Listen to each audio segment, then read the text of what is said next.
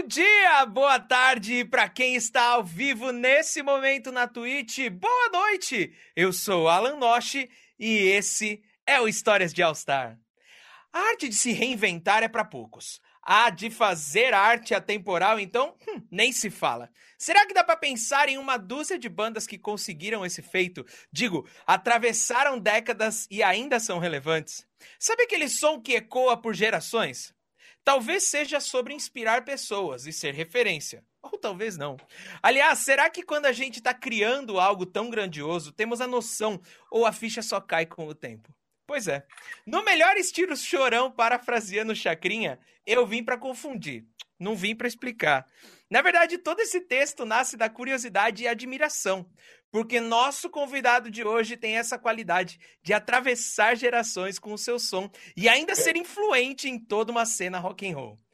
Pode ser que ao ser perguntado sobre quando está sendo ser criado, como está sendo criar todo esse legado, ele responda: "Sei lá, só tô indo, trampando e criando".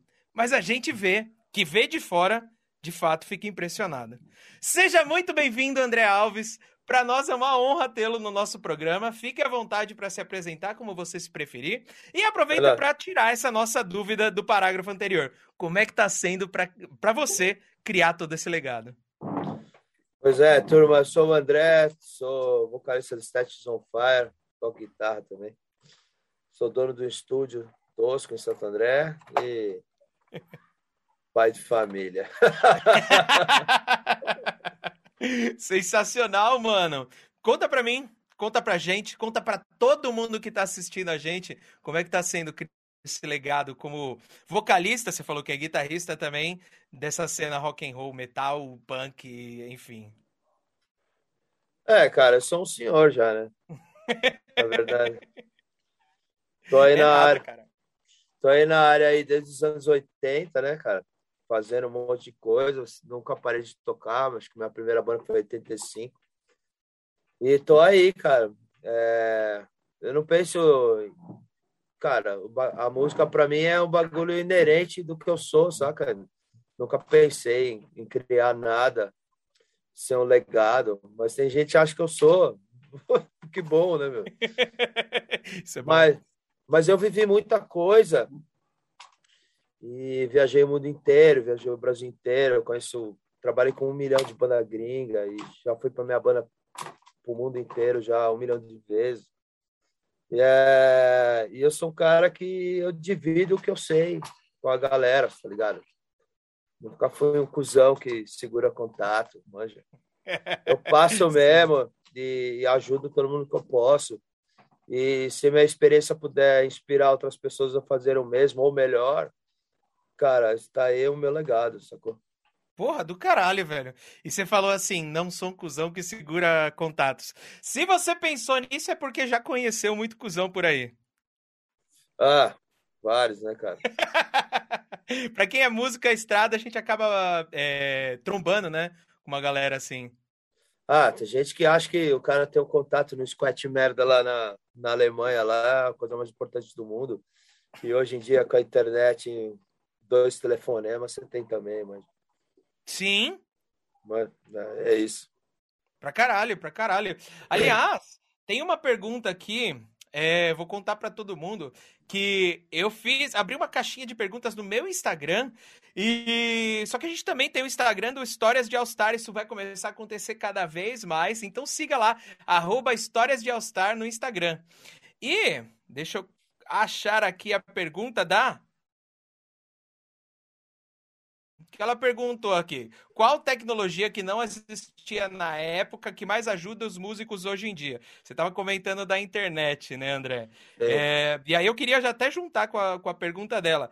Caraca, como é que foi para vocês chegarem até esses lugares sem internet? Pois é, cara, tipo, quando eu comecei não tinha tecnologia, né, cara? Coisa mais avançada que tinha é a máquina de escrever, né? Você fez curso de datilografia? Cara, eu não fiz, cara. Tive que aprender sozinho, porque a minha mãe me obrigou assim, a fazer o bagulho. Tinha que arrumar um emprego, né? Pode crer. Era isso, bicho. É, eu lembro que as primeiras. A, o e-mail é um negócio. Porra, Foi meio novo para nós quando surgiu, saca? Pode crer. Porque antigamente a gente organizava as turnê com carta, né? Carta? Carta.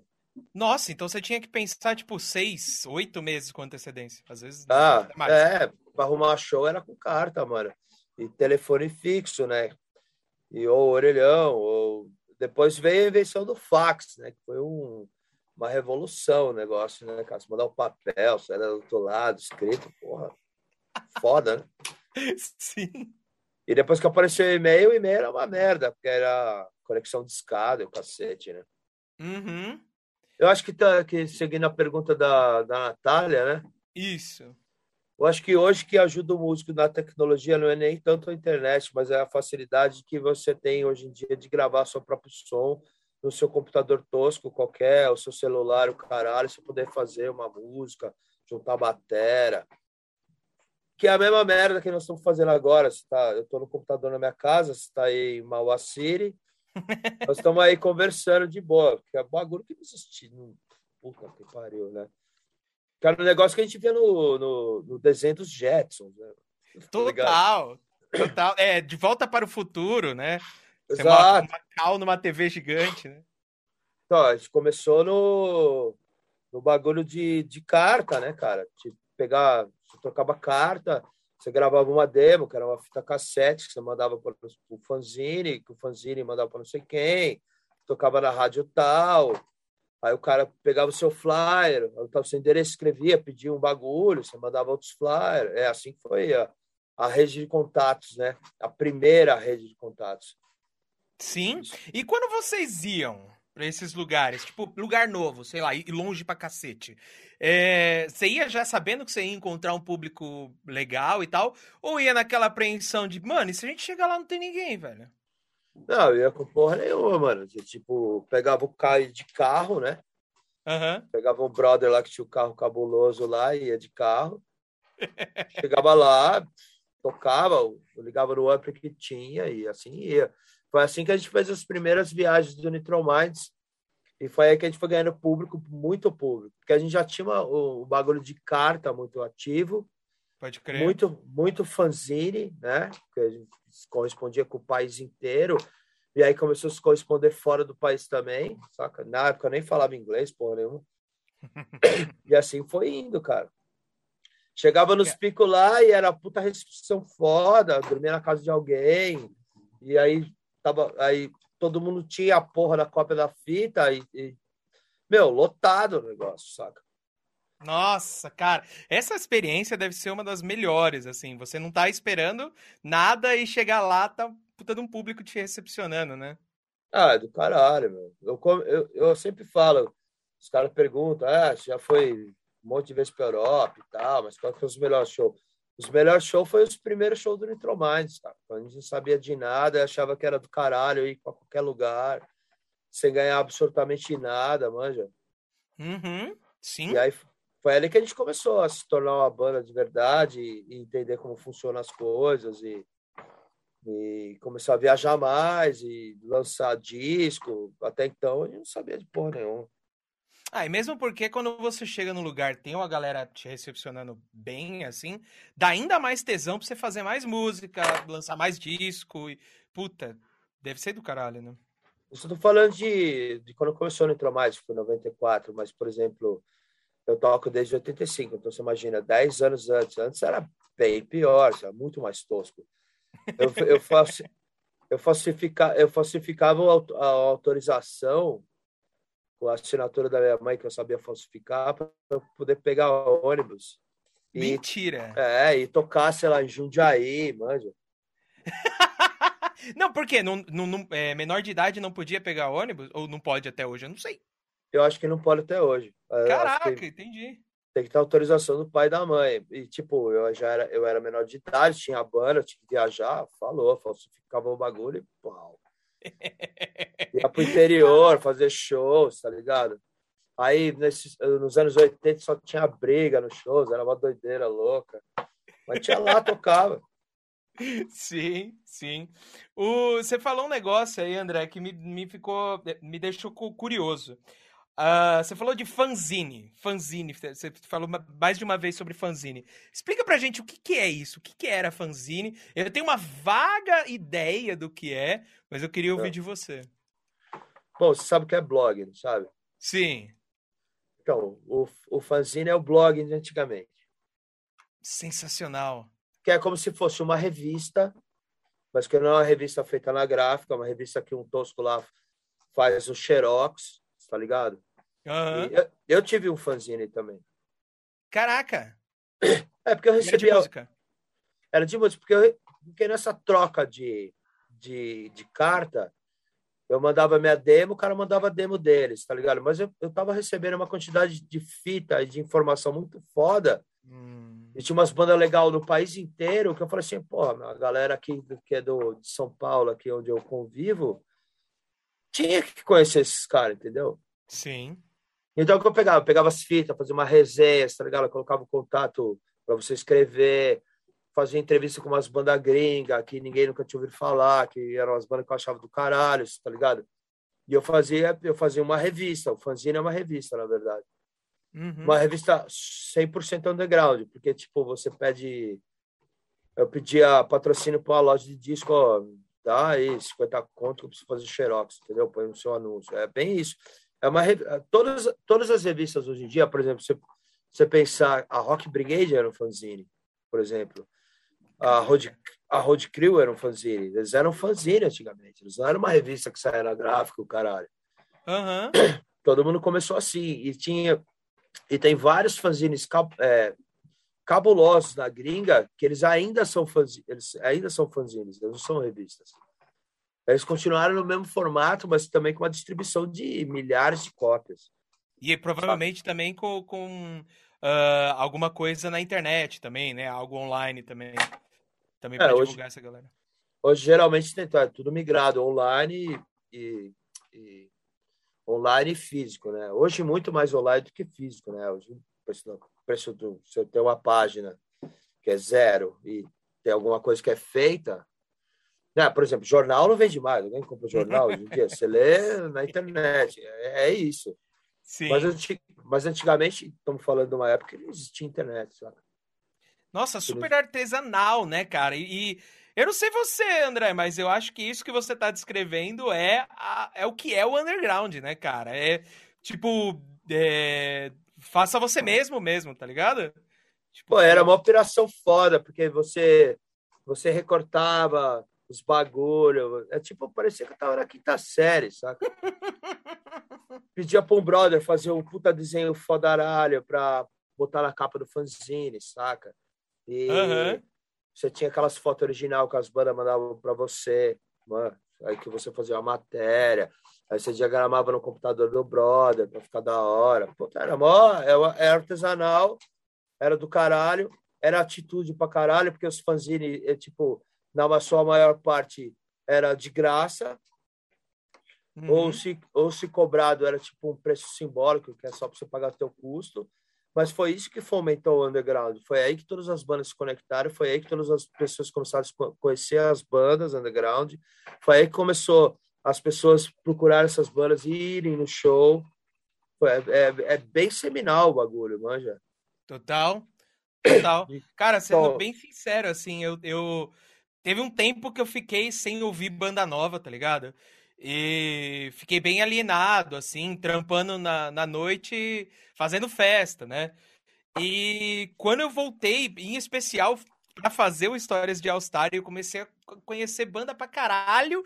Eu vi o quanto esse tipo de trampo underground, esse trampo, né, de novo, usando a palavra artesanal, de você ir lá, cara, pegar banda por banda, e mostrar para um, mostrar para outro o quanto isso é importante e sei lá, para mim, assim, falo, sendo bem pessoal, assim, é, o quanto isso foi revigorante para mim, tá ligado? Ouvi banda, banda nova, ouvi que, que, a galera tá trampando e fazendo música. Puta do caralho. Ah, hoje é muito chato a, a, coisa, porque é o seguinte: se você não pagar, você não é exposto. Né? Sim. Então eu imagino para uma banda underground hoje em dia é muito mais difícil, porque além de ele ter que colocar sua música no Spotify e tal, ele não vai aparecer para ninguém. Pode Se você injetar dinheiro na, na, na, sua propaganda, ou no YouTube, ou no Google Ads, ou qualquer outra história, você também não vai aparecer para ninguém.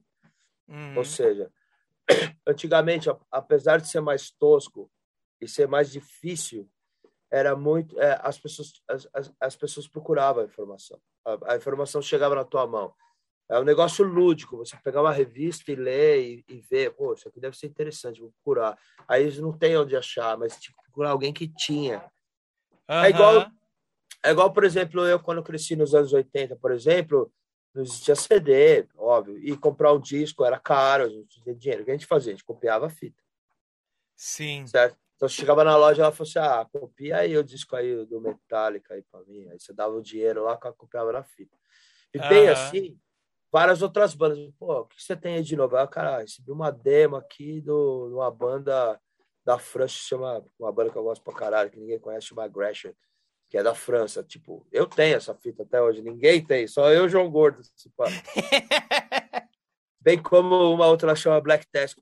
Cara, você vai descobrindo outro mundo, você vai se inteirando, se inteirando. Aí você tem um brother que tem uma fita tal, por exemplo, tem Secret Rush. Aí você vai lá copiar a fita do cara, você fica amigo do cara, você fica na casa do cara, você troca ideia pra caralho. Além além do lance da música, você cria um, você cria um círculo de amizades. Que é o círculo Faz de amizades. parte da cena, né, mano? Que é o círculo de amizades que eu tenho até hoje. Uhum. Tem pessoas que, que se tornaram os pica-grossa da galáxia aí no mundo da empresarial. Tem os, os caras que são os pica-grossa do mundo da música. Que é os caras que eu conheço quando eu era moleque. Por exemplo, a gente apareceu muito no Tromais, apareceu muito no, na MTV. Uhum. Mas muito mesmo, sim. Primeiro começou com o Gastão, depois a gente foi se fiando lá. O diretor do jornal da, o diretor do jornal da, da MTV hum. era o, ele foi meu professor de publicidade no colégio. Caraca! É, ele era, ele é o Zé Antônio que tocava numa banda chamada Pinaps. Muita gente conhece aí, é uma banda até conhecida. É meio índia assim. Mas o Zé, que era meu professor que chamava de Zé, era meu professor de publicidade. Caraca, mano. Como o cara que tirou foto do disco ao vivo do. algumas fotos do disco ao vivo da MTV do, da Cassia Eller, foi o cara que resenhou a demo do Nitro mais uma vez, foi um amigo. E, tipo, mas mesmo depois deles estarem na, na MTV, ou já ter feito esse, esse job na, pra Cassia Eller, você ainda tinha contato com eles? Você ainda. Sim, lógico, porque, é porque ficamos amigos. Amigo, amigo é um negócio que. Amiga é um negócio para sempre. Né? Amigo não é tipo um bagulho de ocasião. Sim. Manja. É igual com esses, tipo, um milhão de gente punk aqui. Que, cara, os caras são meus amigos até hoje. É, Nossa, que, tipo, que foda. Com esse network que, que você vai construir, que é um negócio muito, é, como é que fala, inocente. Uhum. E é baseado na amizade. Que são os meus amigos que eu andava de trem, que eu ia pro show em São Paulo tomar pau dos careca. É os mesmos caras. é, é, é, uma coisa que a juventude hoje não, não tem. Por exemplo, no meu estúdio, eu recebo várias pessoas que conhecem várias fases da minha vida. Tem pessoas que me conhecem desde os anos 80, pessoas que me conhecem dos anos 90, pessoas que me conhecem quando o Nitro Mais era famoso pra caralho, e etc. Pessoas que são da geração do Vulcana, por exemplo. Sim, meu caso, inclusive. É, que acha que o bagulho era do caralho, que não sei o que, sei lá, blá, blá, blá, blá. Então, são várias fases. E, e, e, eu, de certa forma, eu mantive relação com todas essas fases aí. Isso que, que faz era... toda a diferença, mano. Eu te admiro muito, por, principalmente por causa disso, assim. Isso é muito porque foda. isso Porque isso é um negócio da minha pessoa. Uhum. Que eu sou uma pessoa aberta, eu troco ideia. Eu tô cagando se eu sou famoso, se eu não sou. Ah, puto, foda-se. Uhum. Tá ligado? Se o cara gosta da minha banda, esse cara já é meu amigo. Mas, ó. Foda. Se o cara quiser tomar a serva comigo, tá ligado? Melhor ainda. É, e assim vai. E tem gente que eu conheço dessa. Tem gente que vai ensaiar no meu estúdio, que viu shows lá no Vulcano, e os caras é tipo os pivetinhos. Uhum. Sabe que hoje eles estão tocando guitarra. E eles, e eles falam, porra, mas você me inspirou pra caralho, do jeito que eu toco, a guitarra que eu uso é por causa de você. Pô, fala, pô, que legal, mano. A minha guitarra é por causa do ACDC. É, Que são você épocas... acredita aonde você chegou assim por conta dessa desse, desse seu jeito? Ah, existe muita coisa é, que eu cheguei por causa do meu jeito, óbvio, mas também foi muito trabalho. Claro. Que, ou Sim. seja, não é sentar, sentar a bunda em casa e esperar o telefone tocar. Ah, entendi. Que é, que é uma grande diferença que a minha banda sempre teve e que as outras, que várias bandas que começaram, fizeram burburinho e acabaram, é que não trabalha. Hum. Qualquer trabalho, cara, se você for caixa do meu supermercado dia, por exemplo, você tem que dar um trampo, velho. Mesmo que se for um trampo merda, foda-se. Uhum. Você deve cumprir sua, você tem que cumprir seu bagulho e tem que fazer direito. E se você não gosta do que você faz, faz outra merda qualquer. Não fica reclamando que deu tonto, ah, as coisas não deu certo, ah, não sei o quê. Não tem a ver isso aí. Mesmo se a sua banda for uma merda e você souber que ela é uma merda, mas foda-se, você gosta da porra que você faz, então que se dane o mundo. O grande lance que, eu cheguei, eu cheguei porque eu trabalhei pra caralho. O Nitrominds, é, o Nitrominds é, foi uma banda que me dava 14 horas de trabalho por dia. Mais Puta que pariu! Eu cuidava de todo o booking, eu cuidava de todos os patrocínios, eu cuidava de todos os shows, eu cuidava de todas as gravações, eu cuidava de todos os licenciamentos. Eu trabalhava pra caralho, eu respondia carta por carta, e-mail por e-mail, entrevista por entrevista. É um trabalho de, de horas. Uhum. E, eu tinha, e eu tinha um trabalho normal também, na época. Então, ou seja, eu, eu ia para o trabalho, trabalhava, eu ia para a faculdade à noite, estudava, chegava de madrugada, era a hora que eu tinha que fazer, então eu fazia o bagulho. Tem que fazer. Sim. Se você acredita no que você faz, é isso aí que você tem que fazer, mano. Não adianta ficar em casa reclamando lá, falar que as coisas não funcionam para você, se a sua energia não está no negócio que você quer. Falando que isso... o Rock morreu? É, isso aí. Os caras acham que o Rock morreu, mas também, pô, meu, vocês estão, tá ligado? Quando, quando, não, quando no começo da banda não tinha show, a gente falava o seguinte: nós vamos inventar um show. Caralho. Entendeu? Chegava no pico tal, falou o seguinte: é que é uma loja de disco, né? Uma loja de disco, nós vamos tocar aqui na frente, tudo bem? Ah, demorou, vamos aí. Foi, aí, foi assim que a gente começou. A gente inventava o lugar para tocar. Nessa história, ah, não tem lugar para tocar, não vou tocar. Pô, a gente inventava o lugar, fazia a porra do evento, chamava todo mundo, todo mundo ia, e é isso. Porra, mano. Eu, ó, eu tenho certeza que quem tá ouvindo a gente agora já tá se sentindo tão inspirado quanto eu tô me sentindo agora. E aqui no, no, no, no Twitch, eu tô olhando, tá cheio de comentário, inclusive um comentário que me deixou. Uh, é, que me chamou bastante atenção, que foi o pessoal do ProHC perguntando: cadê a Maísa? E, gente, deixa eu explicar uma coisa para vocês: internet. Internet é foda. Não darem nomes, mas provedores de internet às vezes colocam no meio da nossa. Enfim, vocês sabem do que eu tô falando, e a Maísa não conseguiu estar hoje aqui. A internet dela pifou, a internet dela parou de funcionar, mas eu estou assumindo esse cargo é, sozinho, com muito orgulho. Mando um beijo para Maísa, que está acompanhando a gente no, nos comentários aqui e tá, tá respondendo todo mundo que ela consegue aqui, porque tem bastante comentário, André. Tá, a galera tá curtindo bastante.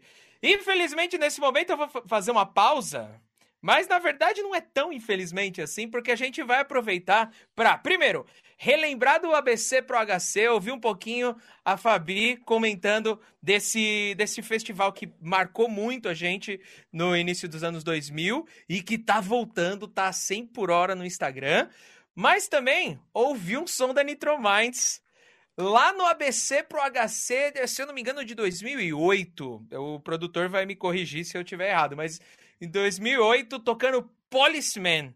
Então, se você nunca ouviu Nitro Minds, esse é o momento para você ouvir. Se você já ouviu e tem nostalgia dessa época, vamos curtir junto com a gente e a gente já volta com o André Alves. Fala, galera. Fabiana do ABC Pro HC aqui, passando para deixar um recado. Sim, estamos de volta. E a gente quer saber tudo o que está acontecendo na cena underground. Para isso, a gente abriu a playlist Rock Ativo lá no nosso Instagram, BCProHC, vocês que têm banda, vocês que estão curtindo um som, a gente quer saber o que tá rolando. E as melhores dessa playlist Rock Ativo, que vai girar todo mês, vai pro nosso esquenta de sexta-feira, que já tá bombando lá nos nossos canais também no Instagram. Toda sexta, banda nova, as bandas estão mandando ver, vamos fortalecer a cena. Então, se liga, galera. Se inscreve lá nos nossos canais, acompanhe as novidades, que muita coisa vem por aí. Não seja radical, seja hardcore. Alguém pediu a polícia, hein? Só temos dois sons. Então eu quero a colaboração de todos aqui, ó. Todo mundo nessa porra, lá atrás também, porra! Aí em cima!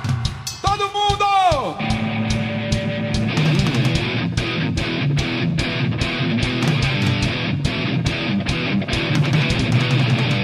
Essa é pra polícia, galera!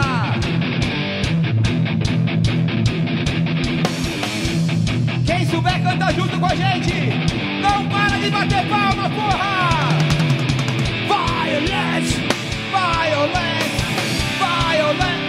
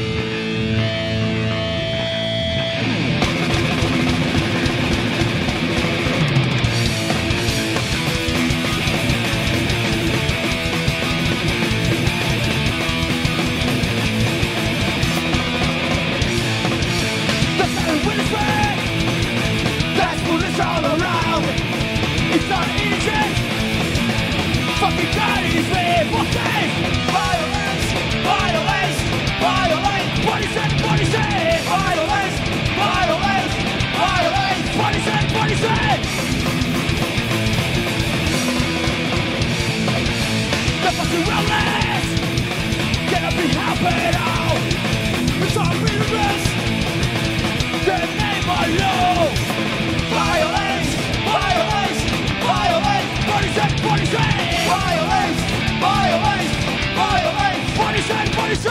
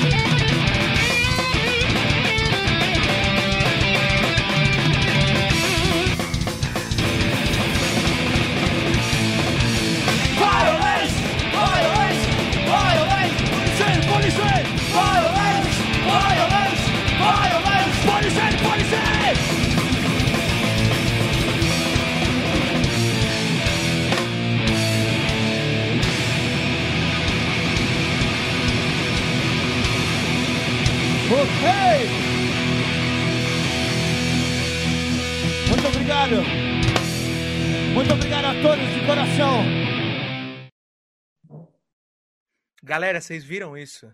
Não, é muito bom. Fala sério. E ó, não se esqueçam, o ABC Pro HC tá voltando. Já voltou. Segue eles no Instagram. Tá tendo muita coisa nova lá, tá tendo muita divulgação de banda nova. Se você gosta desse estilo de música, corre lá. E André, me conta, mano, você lembra do Pro HC? Você lembra desse dia, cara? Ah, esse dia foi quando o festival foi lá para São Paulo, né, mano? Não foi? Pode crer. Eu, eu É. acho que sim, sendo bem sincero, eu, eu fico meio perdido, assim, com as datas. Porque eu sei que teve Espaço Lux, teve Aramaçã e tal, mas teve uma época que foi pra São Paulo, é isso? É, se eu não me engano, esse show foi em São Paulo. Pode crer. Tadeuzão. Era o Tadeu, né, meu? Pode crer, Fabi, Tadeu. Tá todo mundo aí no, no- chat, inclusive. A Fabi tá, tá mandando um salve pra você, falando que quer, é, que quer levar o, o status pro, pra tocar no ABC Pro HC de novo. Vamos lá. Mano, do caralho, velho, do caralho mesmo. Ó, falando em carreira, falando em Statues on Fire, falando de Nitro Minds, eu queria saber assim, ó, como foram os altos e baixos até você chegar onde você está. A gente falou um pouquinho sobre isso, mas eu queria me aprofundar com a pergunta também da Isa Luciano no meu Instagram, que falou assim: qual que foi o melhor momento da sua carreira até agora? Mano, não faço ideia, mano. Melhor momento da carreira. Mas isso quer dizer que tiveram muitos momentos bons? Ou, tipo, não, você não lembra nada muito marcante, assim? Não, teve um negócio super. Ah, eu acho que há muitos anos atrás foi a, foi a melhor parte da minha carreira. Tá. Porque, porque, porque depois de, uma, de, uma, de um certo tempo, as coisas meio que entram no automático. Entendo. Saca? Que vira, vira, vira até seu trabalho. É, sei lá, tem gente que acha que é do caralho, mas pra gente era um bagulho normal, velho. Uhum. Mas, cara, é, o momento, o momento, o ano mais, mais marcante para mim foi o ano de 2000, por exemplo, porque eu tinha um, eu tinha um trampo, né? Eu sou psicólatra, na verdade. Como, como é isso, psicólatra? Eu era psicólogo, né? Uhum. E, e em, em 2000 eu tava, a banda estava começando a se destacar e tudo mais, e, tá.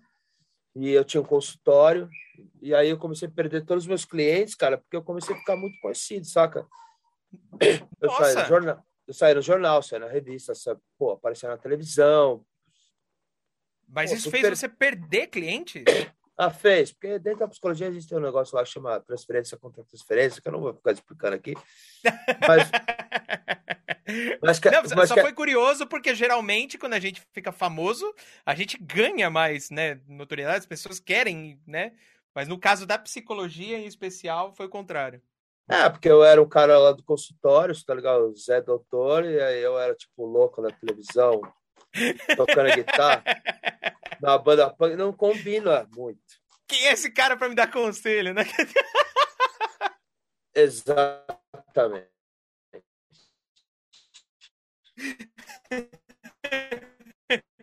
Entendi. A gente era fã de uma banda holandesa chamada Bambix. Uhum. E a gente e a gente a gente já era bem conhecido aqui, a gente conseguiu não só eu, mas outros amigos também na época, idealizar a turnê dessa banda no Brasil.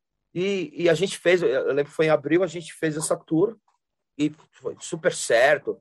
Na época, cara, Brasil, país sexista de merda, não gostava hum. muito de banda com mina no vocal. Nossa, que ódio. Saca? E, meu, eu sempre acreditei no poder da banda. E, e a minha, minha amiga até hoje, uma puta banda foda, canta pra caralho, toca guitarra. É da banda cabulosa. E fizemos assim mesmo, é o seguinte, igual da banda, vamos trazer a banda, fizemos a banda, fizemos uma turnê, ficamos amigos pra caralho. Uhum. Na sequência, tem uma outra banda americana que chama Down by Law. Esse Down by é o seguinte, o vocalista chama Davis Marley, e o Davis Marley é um dos caras mais influentes é, é, vocalistas do mundo, saca? Que eu sou fã pra caralho. Além do, além do Down by Law, que era a banda dele atual, ele tocou numa banda chamada DYS, e também numa banda que que é foda arara, que chama Dag Nest. O Dag Nest, pra você ter uma ideia, é conjunto com o guitarrista que hoje está no, no Bad Religion, Brian Baker. Caralho. E esses caras, é o seguinte, eles iam fazer uma turnê no Brasil e eu, Nitro Minds, era banda suporte. A gente já era... Essas, eu, eu, você imagina, consultório, eu fiz uma, uma turnê em abril com o Bambix. Fiquei tempo pra caralho com essa banda. No mês uhum. seguinte, eu já ia entrar em outra turnê com essa banda Down by Law é, o guitarrista perdeu o passaporte dessa banda. Uh, e aí, tipo, tava entre o cancela e não cancela. Esse Davis Marley entrou em contato comigo. A gente já tinha tocado junto em 99. Eu falou assim: ó, a gente precisa de um guitarrista. Eu sei que você toca guitarra. Já vi se tocar, eu sei que você toca bem o caralho. E você topa? Pô, lógico, eu era fã da banda, mano. Tatuagem no peito, caralho. Caralho! Foi lógico que eu topo. E aí eu tive dois dias para tirar 30 músicas. Todos os solos, uhum. backing vocal, caralho. Mas você já sabia alguma coisa? Não, nada. Nada? Nenhuma, nada. Puta que pariu! Mas eu era um jovem, né? Eu era um jovem, né? 21 anos atrás, né, cara? Pode crer. Porra, mano, me internei, na, internei, me internei no quarto, aprendi todas as músicas e me encontrei com os caras em Curitiba, fiz um ensaio só e saí todo turnê. Nossa. Saca? Então, então toda noite eu fazia o Nitromites, tocava e cantava, acabava o Nitromites, trocava, sei lá, a camiseta, tocava o Dalbaró. Saca? Esse foi um momento, é, foi um momento muito fora da minha vida, porque eu toquei numa banda que eu gostava muito. Eu era uhum. super fã. Tinha todos os discos, eu tava tocando com um cara que era meu ídolo, praticamente. Aí, na sequência, depois dessa turnê do, do Bambix em abril, eles falaram o seguinte, ó, vocês vão para a Europa com a gente de qualquer forma, esse ano. Caralho, mano, a gente falou, porra, a gente sempre quis, porque a gente já tava tentando ir. Então, foi essa, essa foi a primeira vez que vocês foram para a Europa? Foi a primeira vez. Caralho. A gente tinha, a gente já queria, já queria ter, a gente queria ir de qualquer forma. Aham. Uhum. Mas é difícil você ir, você tem que arrumar uma gravadora, você tem que uhum. arrumar alguém que faz. Pô, alguém que dirige para você, o caralho. Uhum. E a grana para ir até lá, né? Grana para ir. A gente tinha ido. A gente falou assim, ó, já que a gente quer ir para Europa, um ano antes a gente falou, a gente precisa ter uma, alguma experiência internacional. Então a gente fez uma turnê na Argentina, em 99. Pode crer. E aí pintou essa chance. Ela falou assim, ó, outubro vocês vão. Pô, tá bom. E, por exemplo, não tinha e-mail, não tinha porra nenhuma, era só carta, telefone, memória, mais ou menos. Ela falou assim, ó, fala o dia que a gente tem que chegar, o dia que a gente tem que ir embora. A gente organizou as passagens, do jeito que deu, e fomos, cara. E lá começou o bagulho. Mano. Aí depois a gente foi todo foda. ano. O Nitromates fez uh, europeia. Acho que foram nove, eu acho. Nossa! Foram Caraca, um ano, atrás, um ano atrás do outro. Aí a gente começou, a gente pegou o, o caminho das pedras. Então, como funcionava o bagulho. Aham, sim, sim. Então, seja, se for, que nem ela perguntou, com o ponto máximo na minha carreira, eu sou uhum. esse ano, porque, tipo, era, um, eu era inocente, eu não sabia como as coisas funcionavam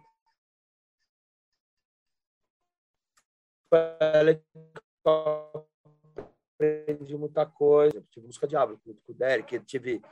Pô, o Nitromais chegou uma época que a gente ficou bem grande, a gente vendia show pra caralho, gente pra cacete. É, teve uma época que eu fui tour manager e, e eu comecei do nada. Eu era road e virei tour manager, manja. Eu vou te cortar nesse momento, cara, André. Só para comentar uma coisa e já ligar uma outra pergunta, inclusive da própria Maísa, que está aqui acompanhando a gente no, no, no chat, porque ela só conseguiu abrir o chat hoje. A, o Zoom não está abrindo com a internet dela.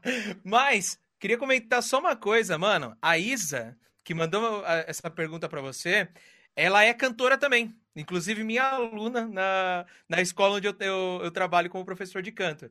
E eu achei foda você ter falado o lance de, putz, é, Brasil era mó sexista, é, ou, ou ainda é em, em, vários aspectos, né?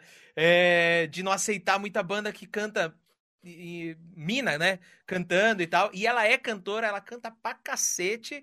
E, mano, é, joga a bola, ela mata no peito e vai, cara. Tava tocando hoje em Ribeirão Preto. Então, muito legal você ter comentado isso. Um abração aí pra Isa. Valeu pelo. pelo... Ah, legal, Isa.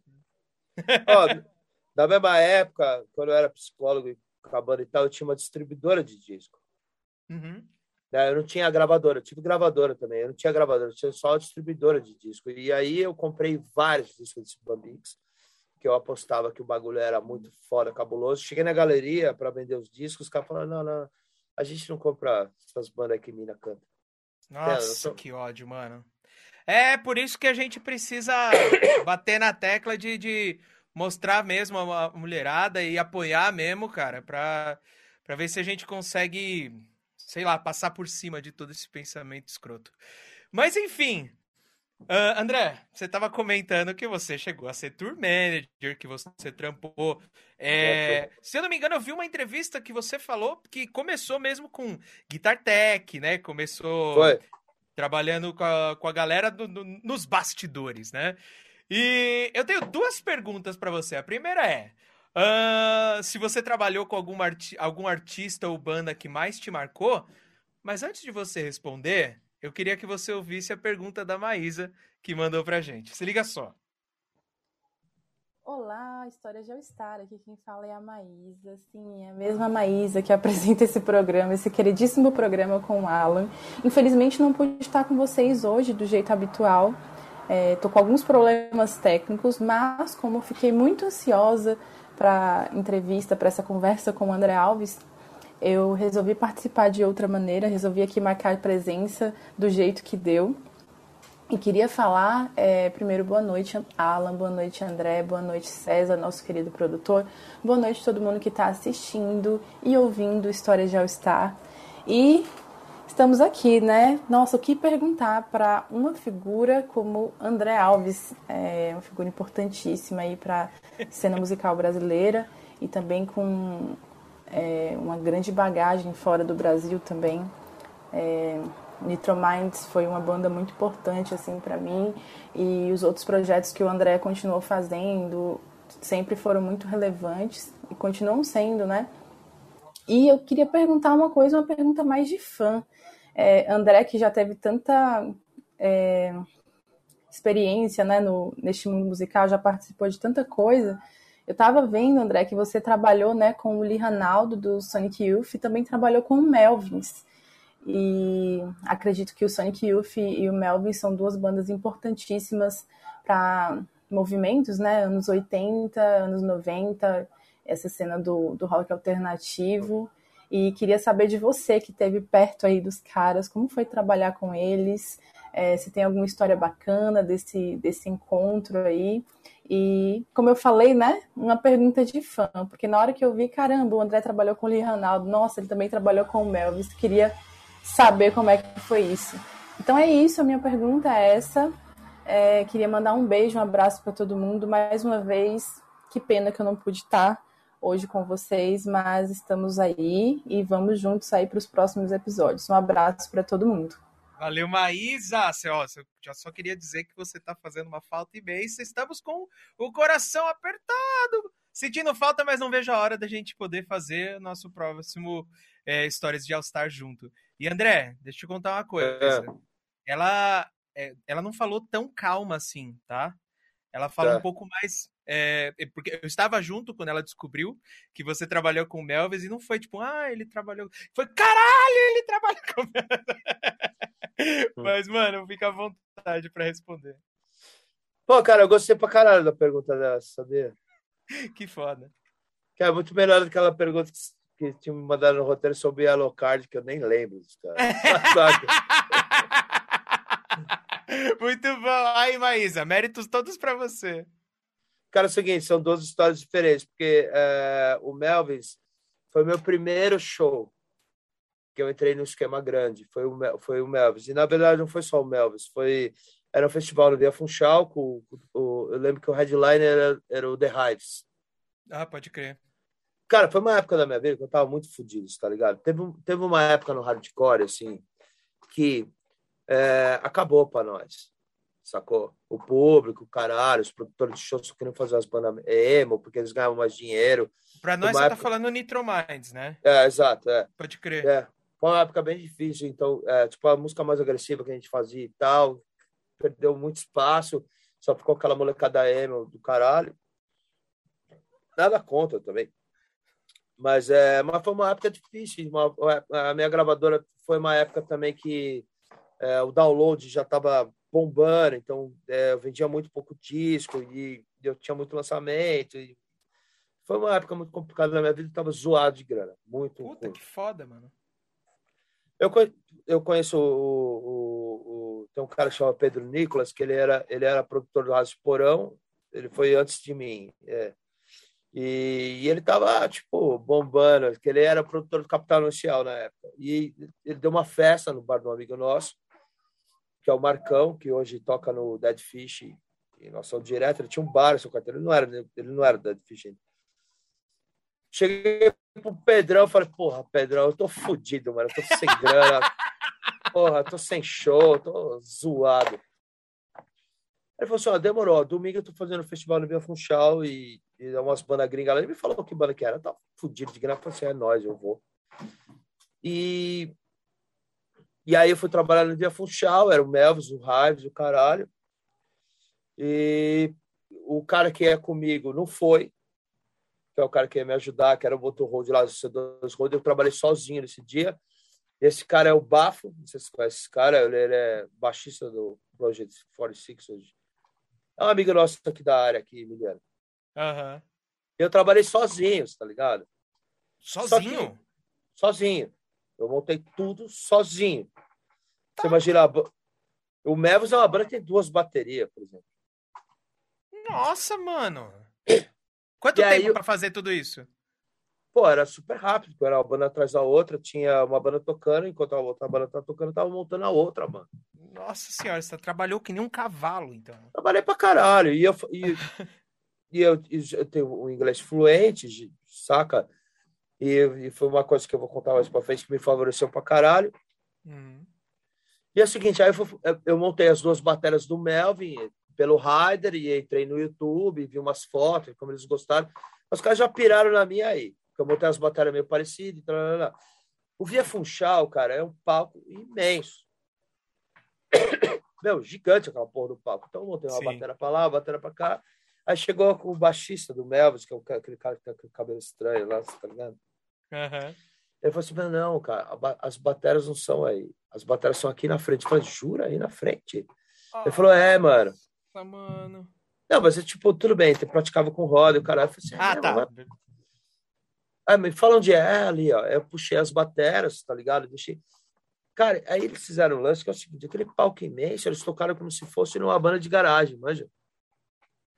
Bem, central, Compacto. bem centralizado no Aham. meio do palco. Esse que é o, o, o negócio legal que aconteceu na minha vida, porque pela experiência, eu fui aprendendo mais e mais e mais. Aí o cara foi me explicando é o seguinte, ó. A gente toca tudo pertinho, porque, uma, eu não preciso de tanto monitor, porque eu consigo escutar as coisas que elas estão perto de mim. E outra, pensa bem, a galera que está lá no público, ela tem 100% da atenção focada no centro do palco. Ah, Manjou? Nossa, caralho. Falei, ah, É, que é, que é um pensamento, tipo, extremo oposto do espetáculo, né? Tipo, sei lá, a primeira pessoa que... A primeira banda que vem na minha cabeça é, tipo, U2, né? Os caras, eles querem fazer o negócio espetáculo e tal. Então seria uma... É meio que levar o indie rock... Não, o indie não, né? O independente pra um palco do Via Funchal, né? A ideia do É. independente. Mas, por exemplo, o YouTube é uma banda que tem é, tipo, repertório é, performático que ele, ele pode ele ocupa inteiro. Mas uma crer. banda que é mais ou menos independente, igual o Melvis, não. E, e, e, e toda a performance está voltada no visual dos caras e no som que eles fazem, do jeito que é, entendeu? Exato. E foi um negócio do caralho. E, e era uma banda que os caras eram todo mundo simpático, legal pra caralho, manja. Uhum. E foi uma puta experiência foda. Agora, o Lee Ranaldo foi muitos anos depois, muitos anos depois, tá ligado? E, tipo, eu pegava serviço, é, trampo de hold quando eu não tava viajando, praticamente. Uhum. E ah, os caras me ligaram, pô, você é guitarra? Sou, tem o Lee Ranaldo. Falei, ah, tá. Porque, tipo, eu, eu, não, eu, eu, não, eu não sou um fã do, do Sonic Youth, assim, eu não sou um, não, gosto tanto. Gosto de algumas coisas, mas não tanto. Pô, fui trabalhar pro Lee Ranaldo. E, cara, o Lee Ranaldo foi um negócio, foi um negócio fora, porque ele trouxe, sei lá, oito guitarras, mais ou menos. E aí tinha mais duas guitarras que era do outro cara. Não, acho que não eram oito, eram seis guitarras.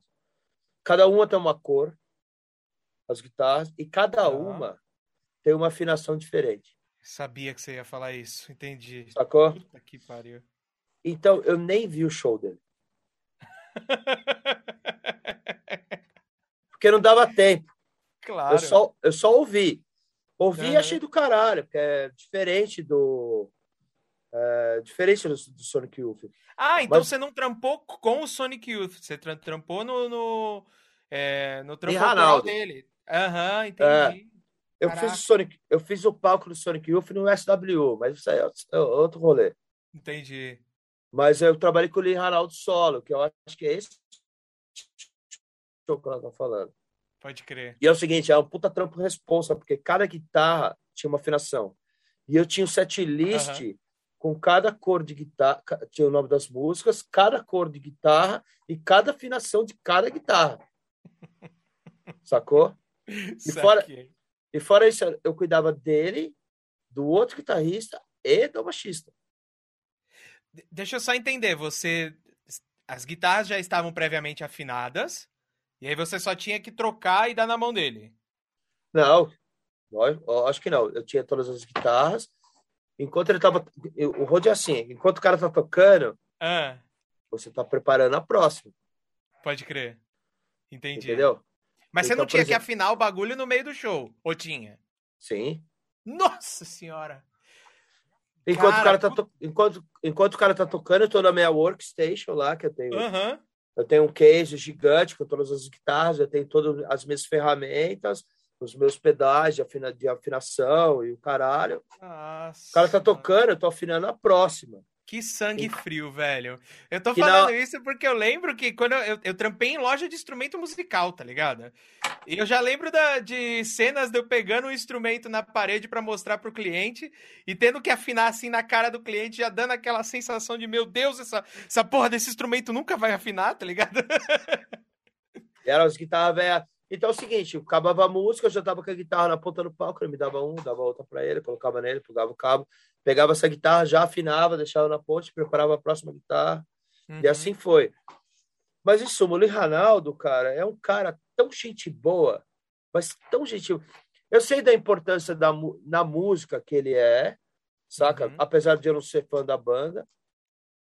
Mas, cara, eu sei da importância dele, é o cara do Sonic Youth, que é uma banda, porra, uma banda conhecida mundialmente, vendeu milhares de discos, todo mundo ama o Sonic Youth.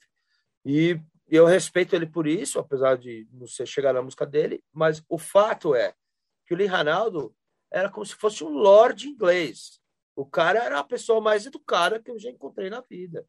Caraca. Um cara, um cara legal, um cara aberto, um cara gente boa, um cara sabe paciente, que que para você que tá que você acaba de conhecer o cara e você é o responsável por manter o show dele rolando, e o cara te der essa essa, essa, essa liberdade para você, ser é um puta cara legal, transforma Tranquilidade tra... também, né? Transforma o seu trabalho num negócio muito mais fácil, saca? Do que aquele músico que fala, ah, cara, não sei o quê, ah, se fuder, não sei o que lá. Então, eu já tive de casos assim, mas se fuder também.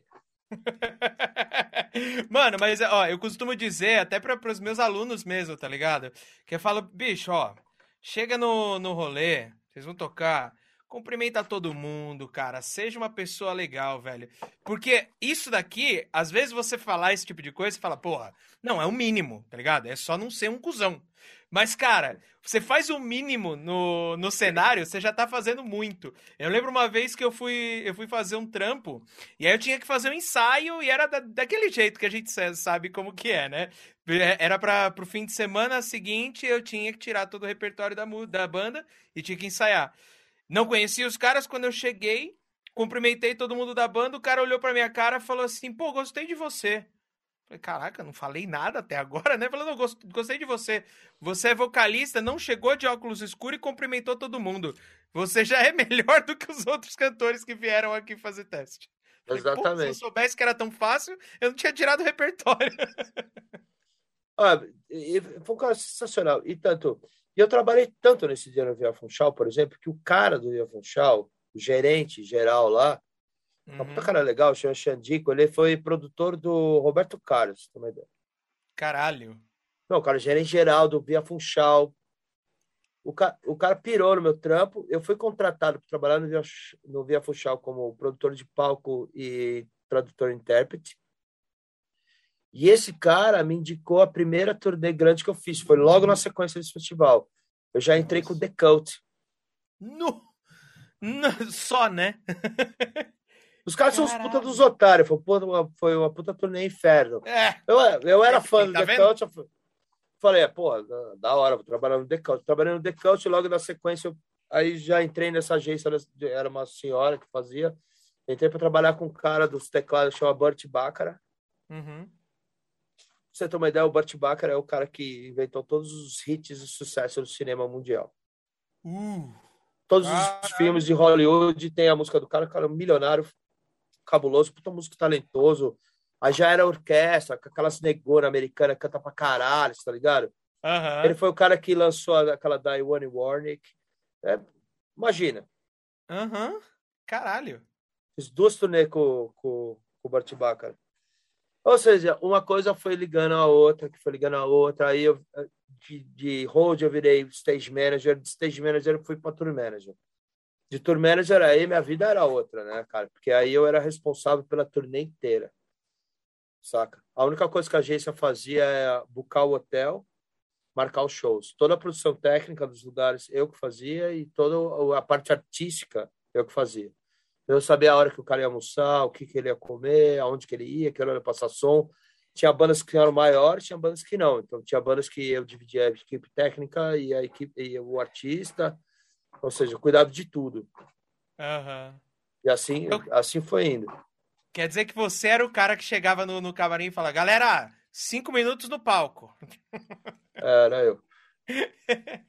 Alguma, Mano, foda, algumas bandas vinham com tour manager também, que aí ah, eu era o tá. co-manager, porque sem eu, ele sozinho não ia fazer nada, eu sozinho também não, então era, como se fala, é, em equipe, a gente ia lidando e o cara não fala português, eu falo, e eu falo inglês, enfim. Uhum. Eu era o responsável da agência para manter as coisas é, como devem ser, né? E eu sou Caxias. Caxias Imagina. pra caralho. Super profissional. Entendi. Entendi. Ou seja, na minha banda, na minha banda, eu sou um cara relax, não serve, foda-se, tem alguém fazendo bagulho pra mim. Mas, tipo, quando eu tô trabalhando, aí é outra história, porque. A responsa, né, mano? Tem que dar certo, né, cara? Senão é tua culpa. É, o trabalho tem que ser bem feito e essa era a minha missão. Pode crer, sim. André, eu vou ter que tocar o barco aqui, que já estamos com uma hora de, de programa. E, olha, se deixasse aqui, eu ia, tá? Que... A conversa tá muito boa. Mas eu preciso perguntar, eu preciso mudar de assunto e perguntar um pouquinho do seu trampo como é, com o bar, bar barra estúdio, né? Sim, é. Uh, que é o Rising Power. Eu queria que você me contasse um pouquinho, cara, da onde veio essa ideia de montar um bar barra estúdio. Essa é a primeira vez que eu vejo isso. E, e aí, qual, qual é que é uh, ter esse bar? Qual, como é que é para você ter uh, esse bar, esse estúdio? É o seguinte, a minha vida é embasada é, em ser feliz. Sacou? Perfeita resposta, inclusive. Porque é o seguinte, quando as bandas não eram mais suficientes para minha felicidade, eu saí fora. Quando o meu trabalho como manager já não me, já não me sustentava emocionalmente, eu saí fora. Então, quer dizer, é, o dinheiro é bom, é bom, muito bom. Uhum. Me ajudou pra caralho em construir tudo que eu tenho hoje. Porém, eu só faço o que eu gosto. Ponto final. Perfeito. E é o seguinte, é, em 2012 foi um ano chave para mim, porque eu estava com duas bandas, é, que eram o Nitromites e o Música Diablo. Foi uma banda que, uhum. apesar de ter me dado muito prazer, mas foi uma, foi uma banda que se tornou muito grande é, em muito pouco tempo de espaço. Eu tinha um vocalista de Sepultura na minha banda, etc. E o, o Nitromites era uma banda que eu já estava 18 anos. E fora isso tudo, eu também era tour manager e eu viajava muito, cara mas muito mesmo. E chegou um momento na minha família, que eu, minha esposa, a gente queria ter filho. Hum, que do caralho. Sacou? E a minha esposa tinha um trampo muito louco, igual o meu. No outro, não na música, no outro segmento, mas ela também tinha um trampo filho da puta, que ela viajava pra caralho. Uhum. E chegou um momento que a gente resolveu ter, ter, ter um filho e tal. E aí eu falei assim, e também é o momento que eu quero tirar um pouco o pé do acelerador. Justo. Saca? E, e aí. E aí, tipo, eu também não poderia largar. As bandas eu larguei, saca? Porque eu também já tava de saco cheio. Eu falei assim, ah, eu não quero mais tocar. E acabei no Nitromades e acabei o Música Diablo também. Uhum. E eu resolvi tirar um pouco o pé do acelerador e falar. Aí eu, a minha família tinha um imóvel podre caindo aos pedaços e me alugaram essa, esse imóvel, eu tinha uma grana guardada e tal, e eu fui montando ele aos pouquinhos. Sacou? Então, de 2012 até 2013, que foi mais ou menos que eu inaugurei, eu fiquei pagando aluguel durante um ano e reformando aos pouquinhos. Eu falei assim: ah, eu acho que um estúdio seria legal, porque eu tô com a música, é o bagulho que eu gosto de fazer. E eu sempre quis ter um, um equipe fodaralho, porque eu queria que as bandas aprendessem a usar esses equipos e, e, e crescerem profissionalmente.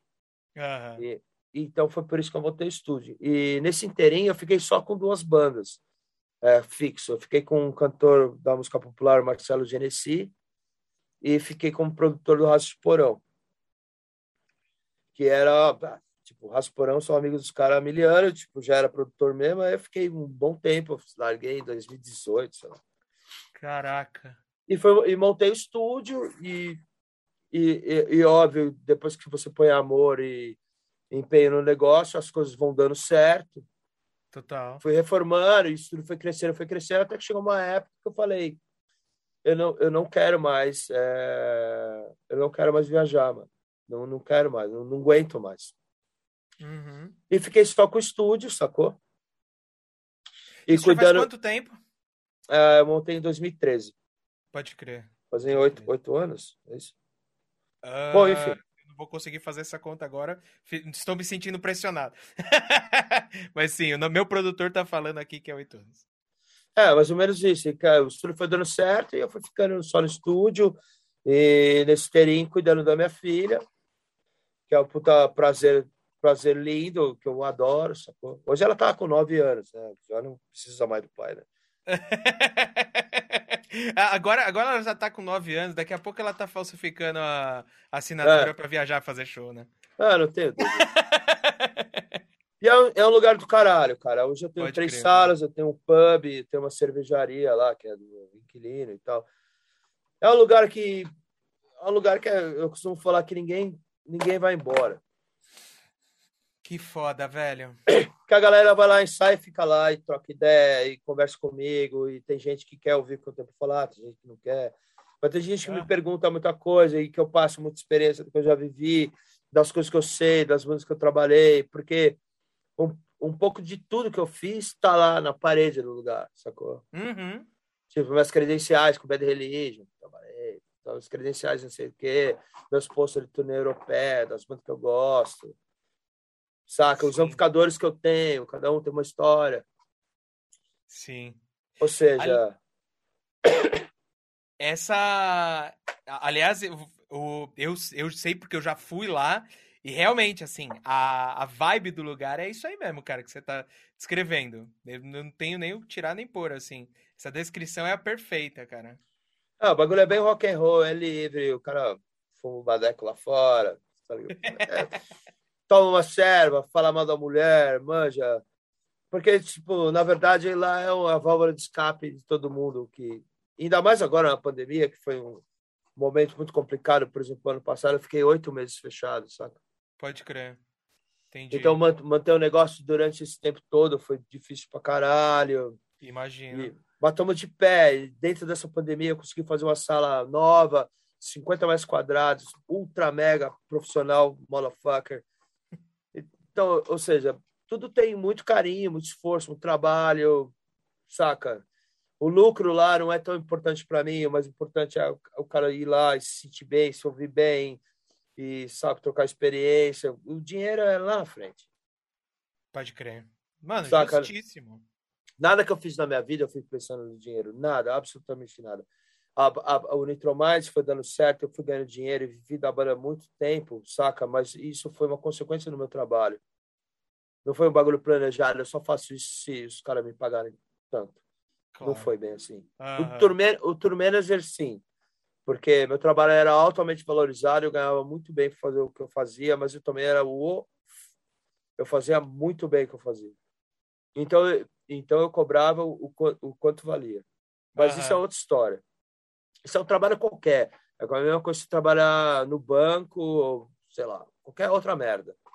A sim, galera sim, pensa, a galera pensa que você trabalhar com bandas assim, o caralho, é um bagulho super glamouroso, mas não é. É um trabalho chato do caralho e, e, e eu vou falar para você.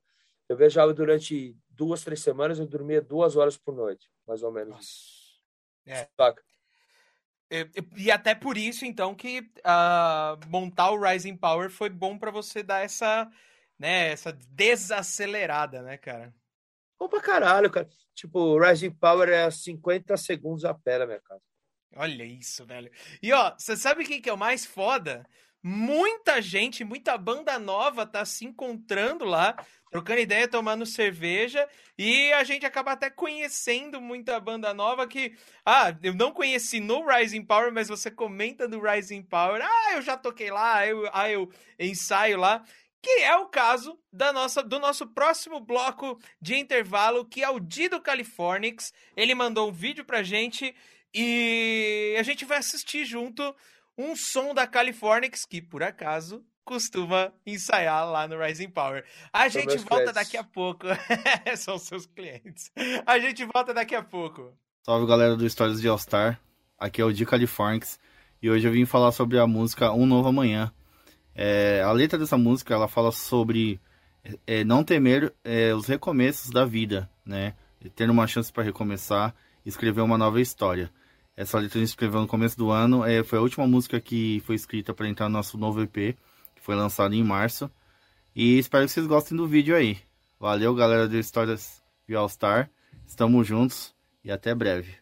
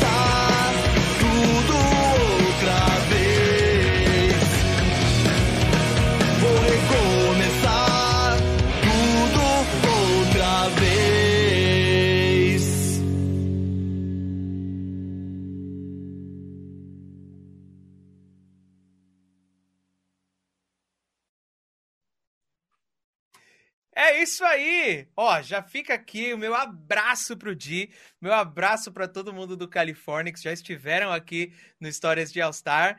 E vocês viram, né? Vocês curtiram, mó sonsaço. Uh, André, agora me diz uma coisa, cara. É, é. Eu sei que lá no Rising Power a gente tem muitos amigos em comum que já estiveram muito lá. Já tenho amigos em comum, inclusive, que tramparam lá. E é dele que eu tô falando. Eu tô falando do Zoca que mandou uma mensagem aqui pra gente. Cara, a pergunta dele é sensacional. Então ouve aí e a gente responde já já. Histórias de All-Star. E aí, aí rapaziada, histórias de All-Star. E aí, Andrezão, firmeza? Como é que vocês hum. estão? Maninha, queria fazer uma pergunta aí, cara. Eu sei que no momento de concentração de vocês, ou até mesmo depois de um show grande aí, sempre rola um Sidney Magal. Queria saber essa história, da onde veio, como é que começou. um abraço aí, cara, e muito obrigado por tudo, viu? Sou muito grato a você, cara. Você é uma pessoa incrível. Forte abraço. Muito é. bom. Zoca é foda, né, mano? A, a, gente não chama ele de Zoca, a gente chama ele de Boina. Boina? Ah, sim! Boina, né? Só usar boina, né? Recentemente. É. Uma figura. O Zoca pegou uma balada com a gente no Sesc Pompeia. Falei, é, Zoca, tô fazendo o quê? Tô fazendo nada. Então você vai com nós, foda-se. Aí ele foi lá, pô, cara, na volta, a gente já voltou tudo chapado. E porque o estúdio é onde a gente deixa o equipamento depois do show, né? Cada um vai para sua casa, mas todo mundo se encontra lá e volta lá depois. Pode crer. E aí a gente fala assim, porra, mano, você tá um Sidney Magal? Pô, o Magal é muito foda, meu. Aí ficamos escutando Sidney Magal lá durante horas, cara. Mas é isso aí, Ciro Magal, Falcão. Porra, sensacional. Eu fiz um, eu fiz um trampo com o Sidney Magal no primeiro de maio. Cara, ele é uma figura, assim, uma voz é forte, mano.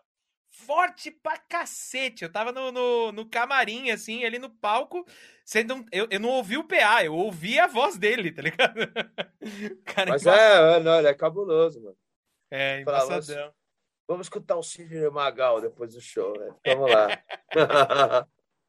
Mano, que do caralho, velho. Mas peraí, deixa eu entender. Vocês faziam. É...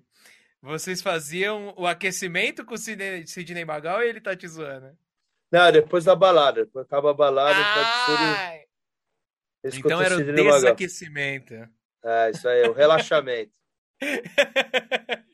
Entendi. André, vamos falar um pouquinho é, um pouco mais, na verdade, né, do Statues. A gente falou bastante do Nitrominds aqui. Eu queria saber um pouco mais do Statues, porque assim, e ligando com a conversa que a gente teve agora há pouco, porque você estava falando é, que você deu uma desacelerada, né? Foi, é. Mas eu sei, eu te entendo completamente. A gente não consegue ficar longe do, do rock and roll, não consegue ficar longe do palco, né, cara? E você montou uma banda. Como é. foi isso? Na verdade, na verdade foi o seguinte, quando eu quis parar com as, as outras duas bandas, cara, é, tinha um cara no Música Diablo, que era o André Cursi, que era o outro guitarra. E, mano, esse cara ficou me enchendo o saco pra caralho, mano. Pra é. caralho. Não, porque nós temos que montar uma banda, nós temos que montar uma banda. Eu falei assim, mano, não quero mais tocar, velho. Me deixa em paz. Não, não, não. Eu falei, tá bom. Aí eu falei assim: ah, vamos montar, vamos montar uma banda, que era para ser um negócio super relax, encanado e tal. Que na verdade é um negócio relax, encanado. Tá. Mas também é um negócio muito sério. Porque, tipo, cara, eu não tenho mais tempo a perder, falar a verdade. Já que eu vou fazer o bagulho, eu vou fazer o bagulho direito. Então, ah, é? Quer ter banda? Então vamos ter banda. Então nós vamos gravar o disco, nós vamos sair em turnê, nós vamos fazer o bagulho direito, porque senão eu não vou, não, eu não vou perder meu tempo fazer isso. E foi exatamente isso que a gente fez com, com o Status. Então, a gente gravou o primeiro disco e a gente já tinha alguns contatos. A gente, já, a gente entrou na gravadora europeia, já fomos para a Europa, fizemos um torneio, caralho. E a banda foi ganhando uma notoriedade. No começo, as pessoas achavam, ah, vai ser o Nitromides igual, mas não é o Nitromides. Não é, é uma banda totalmente diferente. Com duas guitarras, melodia pra caralho, bagulho mal cabuloso, mal técnico. Solo. E né, solo para cacete. E não é, então. Então, ou seja, o Nitromites, o, o Status of Fire foi tomando seu, seu corpo, foi fazendo seu nome e tomando seu lugar dentro da história, saca? Uhum. E eu, eu, eu, não, eu não sei trabalhar de outra forma. Não, sei, sacou? Ter uma banda, ensaiar a cada três meses e tocar as mesmas músicas. Não sei fazer. Mas para você foi um, um baque é, quando a Status começou a fazer muito show? Porque assim, eu vi um, uma entrevista sua no canal Ovo Graúdo no YouTube. É. E, e, a propósito, uma puta entrevista legal pra caralho. E você comentou assim que, que quando o Status começou a tocar bastante, você falou: Eita, caralho. Ah, sempre tem oferta, né, cara? Entendi. Mas, porra, mas, mas também, dentro do trabalho, você tem que aproveitar as oportunidades que ela te aparece, né? Porque às vezes elas podem sumir, né? Uhum, você, sim. Você não, você, não, você não pode deixar que elas escapem da sua mão, desde, desde que elas estão dentro do seu controle. Uhum. Concorda? Concordo plenamente. Então, você, você, você dedicou tempo, você, gravação, ensaio, um ano fazendo bagulho, se dedicou pra caralho. Você não pode deixar que a oportunidade fugir da sua mão. Uhum. Então eu sempre tive essa premissa, cara. Se existe um mercado, eu vou abraçar esse mercado e foda-se, eu vou fazer meu trampo. O Status é o seguinte, a gente sempre, a gente nunca foi aquela banda de fazer show atrás de show, porque porque é, não foi não foi a proposta no começo. E, e cada um tinha o seu trabalho e tal sabe? O Lalo toca comigo, foi o mesmo cara do Nitromaz, então a gente já sabe do rolê, a gente já estava meio saturado nisso. Pode crer. Então o Status foi o negócio mais profissional que a gente falou assim, a gente vai fazer apenas o que interessa. E turnê europeia interessa, interessa pra caralho, interessa em vários sentidos, não o monetário só. Interessa quem é um outro público, que interessa também, que eu vou visitar todos os meus amigos que eu tenho lá, que são milhares, de graça. É, exatamente. Você tem uma desculpa, né, para visitá-los. Exatamente. E outra, e é, a banda tem que estar na estrada. E quando você está numa turnê, que você fica um mês junto, tocando todo dia, sabe, vivendo a mesma coisa, ali, ali que você prova que você é uma banda mesmo, sacou? Uhum. Sim. Várias bandas não aguentam. Tipo, tem banda que não aguenta um final de semana, Ju. É o famoso banda casamento, né, cara? Exatamente. A nossa banda, cara, tipo, é uma banda que tá, tipo, a maior cara junto, a gente nunca teve uma discussão. Sacou? Caralho, velho. Faz tá, a banda que, isso, banda que senta, come junto, bebe junto, dorme junto, viaja junto, toca junto. Show bom é bom, show bosta é bosta, todo mundo sabe, mas a gente não deixa o bagulho cair e toca da mesma forma se tivesse uma pessoa, um milhão de pessoas, é a mesma merda para nós. Porque, tipo, o que importa pra gente é a nossa união, da nossa amizade, a música que a gente faz e o resto que se foda. É uhum. bem isso. Status on Fire é essa, é essa, como é que eu falo, a, o, se eu fosse dizer alguma coisa sobre a banda, é isso. Uhum. Sim. Atitude, manja, é isso. Atitude pra caralho, inclusive. Inclusive, é, é, já começando pelo nome, né, cara? Puta nome Sim. bom pra caralho, assim. Diz muito, né? Mas, mano, eu lembro muito que quando eu era moleque, é, eu tive um monte de banda, assim, e uma delas foi um System of a Down cover que a molecada, lembrando que eu era eu era adolescente, né? E a molecada gostava, assim, né? Meus amigos gostavam pra caralho quando a gente tocava. Putz, Chop Suey, Toxicity, puta, a galera tava no auge, né? Do, do disco do Toxicity. E aí, de repente, a gente falou assim, mano, quer saber? Foda-se, vamos fazer um som próprio. Mudou a banda, agora onde a gente for, a gente vai. Mudou, inclusive, a formação. E a gente vai fazer o nosso som, cara. Chega de, de tocar cover. E em vários momentos a gente sentiu essa, é, esse lance de, tipo, a molecada chegar e falar assim: não, mano. Tu, pô, toca System, cara. A gente não quer ouvir essa música, né? Cadê o System? E assim por diante. Rolou isso com vocês, cara? De, de chegar nos lugares e falar assim: pô, não, a gente queria ouvir o Nitro Minds. Rolou comparações e coisas do tipo? Não, cara, bem no começo. Tá. Mas bem no começo mesmo, quando eu participar, quando a banda nem tinha o disco lançado. Mas depois que eles se ligaram que era outra história, é, isso automaticamente parou.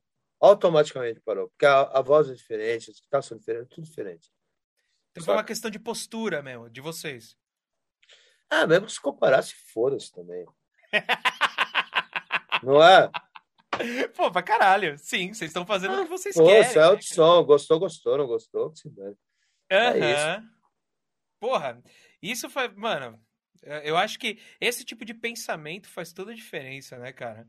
É, eu, eu, tinha até escrito uma, uma parada aqui do, do, tipo, ah, é comum conhecermos banda de rock que parou no tempo. E pessoas que olham com maus olhos bandas novas que fazem um som diferente. Tendo vivido uma parte da cena dos anos 80 e 90, como você vê. Uh, aliás, como você viu a cena dos anos 2000 e como você vê a cena agora? Bom, hoje não existe mais cena. Foda. Se é. a gente for. Aliás, estamos aqui para tentar criar uma cena, viu, velho? Sendo bem sincero. Esse é o maior intuito do Histórias de All Star e hoje virou o maior intuito meu, assim, de querer juntar essa galera. Isso não é uma coisa ruim, isso é uma coisa, é uma coisa que vai acontecer. Acontece com qualquer outra coisa. Porque uhum. tudo é cíclico. As coisas têm um ciclo de, de duração. Total. Isso, isso eu presenciei no Nitromais, por exemplo. Existia uma época que é, as bandas só cantavam em inglês. Sim, certo? Uhum. Depois as bandas passaram a cantar em português. As bandas que cantavam em inglês já eram mais tiradas de lado. A gente continuou no bagulho, porque a gente acreditava no bagulho. Bom, enfim, depois passou uma época que só a banda que fosse de tal estilo. É cíclico saca? E essas cenas vão e vêm, elas começam, elas acabam. Hoje a gente está vivendo um bagulho que não existe mais cena, porque hoje a gente está 100% focado na música digital, que é o Spotify, ou YouTube, ou qualquer outra coisa. Houve também um desaparecimento do público em geral, dos shows. Isso veio acontecendo durante durante o, o, o tempo, que existe vários motivos para isso acontecer. Uma, praticidade do cara ouvir o que ele quer na hora que ele quer, na hora, sabe, no YouTube, qualquer outra bosta. Existe hum. o fato também que as pessoas crescem. As pessoas têm, sei lá, quando elas começam no bagulho, elas têm 17 anos, depois elas estão com 22, com trampo, uns casaram, uns têm filho, elas, elas mudam o panorama da vida. Pode crer. Saca? É, existem outros milhares de fatores. Então, ou seja, é, e dentro disso tudo, desses dois anos para cá, a gente tem uma pandemia. Sim. Então, seja, é, seria muito inocente é, é, ficar apenas reclamando que as coisas não acontecem do jeito que elas têm que ser. Tipo, não é o momento agora, entendeu? Uhum. As, as coisas vão acontecer no tempo delas, saca? O grande problema para mim, que eu sou um senhor, que é o seguinte, que é foda. é, é, Sabe, the, the clock is ticking, né? Dois anos em casa para um moleque de 18 anos é como se fosse nada. Para eu que tenho 48 já. Eternidade. Pode saca? Mas, mas, mas assim, as coisas vão se encaixar. E é, é igual quando surgiu o download, o MP3. As uhum. empresas, uh, as empresas da música ficaram loucas, o caralho, você não vende mais disso. Às vezes ganha dinheiro com, com streaming e outras histórias. Sempre existe uma solução o problema. Uhum. daqui para frente, a gente, vai, a gente vai cada dia se adaptando à nova realidade. Total. Nova realidade. Os shows já tinham menos pessoas, os shows vão ter menos pessoas ainda. Eu acredito que seja até melhor, porque quanto, mais, quanto menos a gente se acumular e, e se encontrar o caralho, até tudo isso passar e todo mundo estiver de boa, é o melhor a se fazer, saca? Uhum. Sim. Então, ou seja, a, a, cena no, nos, anos, nos anos 2000 foi boa até o, a página 2, depois foi uma merda também. Saca? Muito bom. Foi uma merda também, porque, tipo, antes era o bagulho do it yourself fudido. A partir dos momentos, a partir do momento que as bandas começaram a ganhar dinheiro e as casas de show começaram a explorar essa grana que essa galera ganhava, a cena mudou também. É, a galera, a, galera maior começou a se, apro se apropriar do do it yourself de quem tinha carpinado, né? Apesar, do, apesar dessas bandas se profissionalizarem mais, uhum. também foi, foi rolando uma prostituição no mercado. Claro. claro. E teve, teve várias gente que ganhou dinheiro pra caralho com isso, tá ligado? Uhum. Sim, sim, e várias, sim. E várias bandas se fuderam pra caralho também várias bandas acabaram. Enfim, você ficar muito, você, você ficar muito ligado no. Você tem que se situar no universo que você habita. Uhum. Essa é a grande jogada. Você tem que entender os movimentos das coisas. Sacou? Você tem que entender o movimento das coisas. E, e é, é aí que você cria maturidade suficiente para manter a sua carreira, manter sem se prostituir, sem entender como é que as coisas são, saca? E assim vai.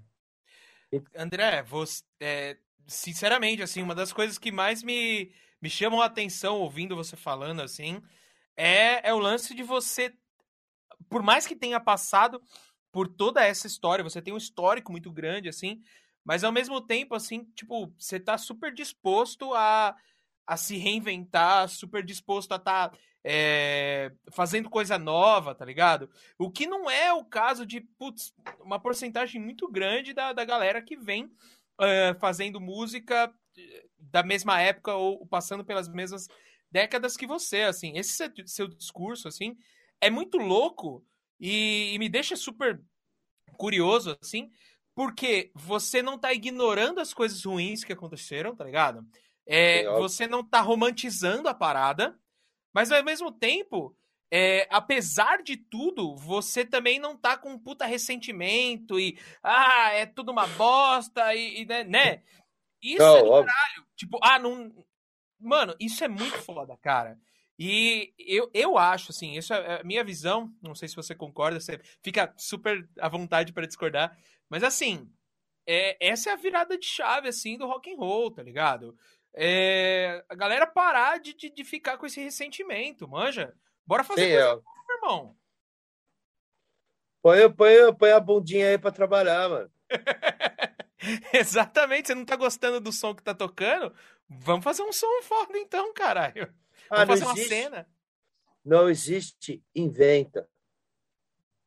É o grande lance, velho. Não adianta ficar em casa reclamando da vida, que a vida é ruim. Não vai pra frente, cara. Mano. Inventa, cara. E outra, Caralho, fazer rock, fazer rock no Brasil é um negócio muito complicado, bicho. É, sempre foi, né? Não temos rádio, não temos exposição, não temos nada, só temos hum. nós mesmos. Então, para começar, é o seguinte: o cara lá que toca na outra banda, ele é teu amigo, ele não é teu inimigo, sacou? Você, a, a, Mesmo a, que seja um som que você não gosta. Exatamente. Mesmo que seja um som que você não gosta. No ABC nos anos 80, e no ABC nos anos 90, principalmente, é o seguinte, ó. As, tinham várias bandas principais dentro do segmento. Uma, o Ação Direta, Crust Punk, meio mais é, punk, nós, Nitromais, hardcore melódico, o FDS, Super Crust, aí tinha o Necromancia, metal. Entendi. Pergunta para esses caras dessas bandas aí, quem é inimigo de quem? Ninguém. São bandas de estilo completamente diferentes, mas a gente está sempre na mesma página. Nós somos músicos, nós somos amigos e a gente se ajuda. É basicamente isso. Então, o cara da outra banda, ele não é teu inimigo. Mas o problema é igual eu falei para você quando a gente não estava na entrevista ainda. Principalmente as bandas de rock, de metal e o caralho. Muito shampoo para pouco cabelo. É muito, vi... é muito visu. Eu sou melhor que você. Eu tenho melhor equipamento que você. Eu estudei mais no quarto esses riffs de guitarra irritante aí. Sacou? É isso. Total, não é assim que as coisas são. Uhum. Ou, ou as bandas põem a mão na consciência e criam seu próprio rolê, sem depender desses mercenários do caralho, esses donos de casa de show, só quer vender serva e não te dar uma água para tocar, que é um bagulho que eu nunca fiz, nunca vou fazer, que é a, maioria que essas bandas de cover se sujeitam. Eu sei disso porque eu tenho milhares de bandas de cover no meu estúdio eu sei o perrengue que esses caras passam. Eles acham que estão felizes pra caralho, ganhando 150 pau cada um pra tocar na noite, saca? Basicamente é isso. Mano, eu, eu sei porque eu voltei pra. pra é, eu voltei pra cena desse jeitinho aí. E eu achava do caralho. E, tipo, vendo agora de fora, depois de estar tá há 10 anos trabalhando com música, eu entendo completamente o que você tá falando, velho. Ah, mano, tem um, um, um pico de show super escroto lá em São Paulo, Manifesto Bar. Vi outro dia que eles estavam pedindo ajuda, crowdfunding para ajudar o bar. Se fuder, mano. Se fuder, mano. Não, na boa. Velho, esse, esse cara foi um dos caras que eu mais fiz explorar a banda naquela merda daquele lugar. Uma long neck lá custa 25 reais. Toma no Puta cu. que pariu. Nossa. Tá ligado? Entendi. Toma no cu. Já toquei lá, já fui lá ver alguns artistas. Pô, nem água cara dá. é. Manja, casa lotada. O cara paga 300 reais pra banda, acho que tá bom pra caralho. O cara faturou 60, 70 mil na bilheteria. Porra. Senhoras e senhores, isso aqui é rock and roll. isso aqui é rock and roll. Esse tipo, esse, esse tipo de discurso, isso é rock and roll. André, infelizmente a gente está chegando no final desse podcast que, meu Deus do céu, eu tô quase buscando outra, mas enfim. Uh, Vamos fechar, vamos fechar com chave de ouro, cara. Eu quero que você me fale de futuro. Como é que estão os planos pro Rising? Como é que estão o, o, os planos para Statues é, on Fire? Fica à vontade para falar como é que estão os planos de vocês, inclusive é, putz, meu, tô pra minha geração, né? Eu imagino que você já tá vacinado, né? Eu também, né? Eu era psicólogo, né? Aproveitei a chance. Perfeito. Mas para todo mundo tá vacinado, aí a gente voltar a fazer show, voltar a se encontrar e lamber corrimão, caralho. Como é que estão os planos pro futuro? Cara, os planos futuros são os mesmos planos de antigamente. Perfeito. Na verdade. Perfeito. Continua. Seguir fazendo o que você o que, o que você tá foi o lançamento do último disco Living Darkness. não deu para fazer a segunda turnê, nem a terceira. Bom, isso aí a gente já sabia, né? Uhum. A, banda não, a banda não parou, porque a gente, é, depois de setembro do ano passado, a gente voltou a ensaiar regularmente. Uhum. Tá? Que foi dentro do pacto de confiança que a gente tem. Eu, como trabalho com o público, eu, sou, eu, eu hoje eu sou vacinado, mas eu fazia o teste regularmente. Sim. Todos da banda também.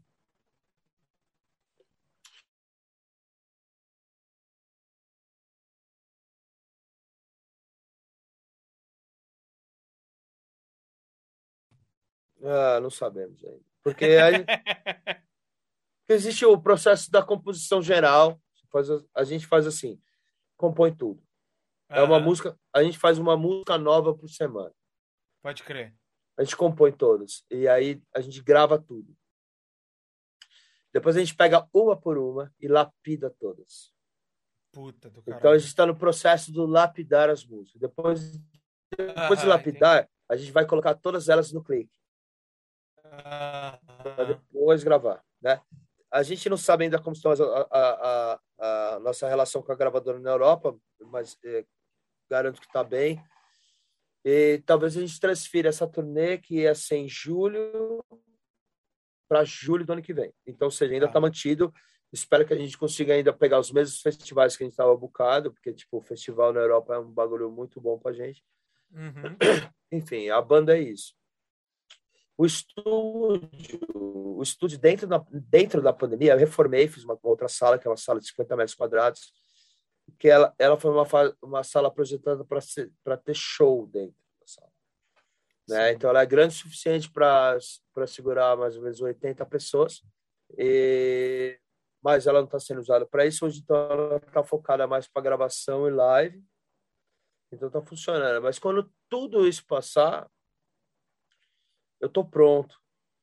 Sensacional. Entendeu? Caralho, perfeito. Entendeu? Eu tô pronto. Então, quer dizer, eu tenho Uhum. Eu tenho o equipamento necessário para atender as três salas de boa, o bar de boa, tudo de boa. E disposição para É isso aí. É, vamos trabalhar. O ano que vem vai ser nosso, cara. Nossa, André, puta merda. Eu não tenho palavras para te agradecer. Pô, obrigado a você. De verdade. Aí. Que papo foda. Eu tenho certeza de que cada pessoa que ficou com a gente até agora Uh, curtiu demais. Infelizmente, a gente tá tendo muito problema com a nossa internet. É, esse finalzinho aqui tá cortando bastante na Twitch. Mas a gente vai é, disponibilizar esse, essa gravação na íntegra no YouTube. Você também tem acesso a, ao áudio dessa gravação no Spotify. Então, gente, mais uma vez, perdoem a gente pelos problemas técnicos, mas estamos aí. É como o André disse. Estamos disposto pra caralho. Então vamos fazer esse negócio funcionar. André, é mais uma vez, mano. Muito obrigado. Sem palavras. Obrigado, obrigado a vocês mesmo. aí. Valeu, gente. Obrigado também para o pessoal que ficou aí nos comentários. Infelizmente eu não tenho acesso é, a todo mundo nesse momento. Meu, meu chat caiu, mas muito obrigado a todo mundo que participou. Você, você que está com vontade de participar desse calor humano que rolou nesse chat hoje.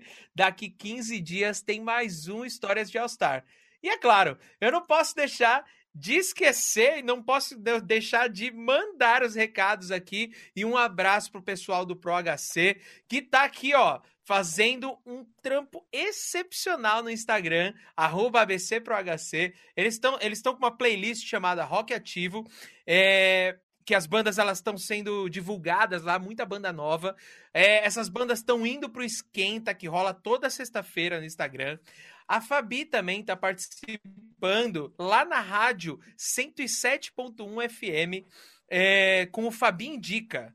As bandas do Esquenta, pra elas vão tocar na Rádio Jornal de Indaiatuba, olha que muito louco, uh, no espaço alternativo. Rola todo sábado à noite. Todo sábado tem uma banda diferente vindo direto do Esquenta do ABC Pro HC. E se você não está no interior, é só você acessar pela internet. Aliás, tem mais uma coisa muito legal aqui, ó. No mês de julho, o ABC Pro HC faz 16 anos. Sim, tamo velho. E se liga no Instagram, de novo, arroba BCProHC, que vai ter uma programação especial lá. E só mais uma coisa aqui, o ABC Pro HC está com uma parceria com a Fábrica de Cultura em São Bernardo do Campo. E lá estão rolando lives com as bandas, as bandas novas que estão sendo divulgadas no Rock Ativo e também estão indo para o Esquenta. Certo?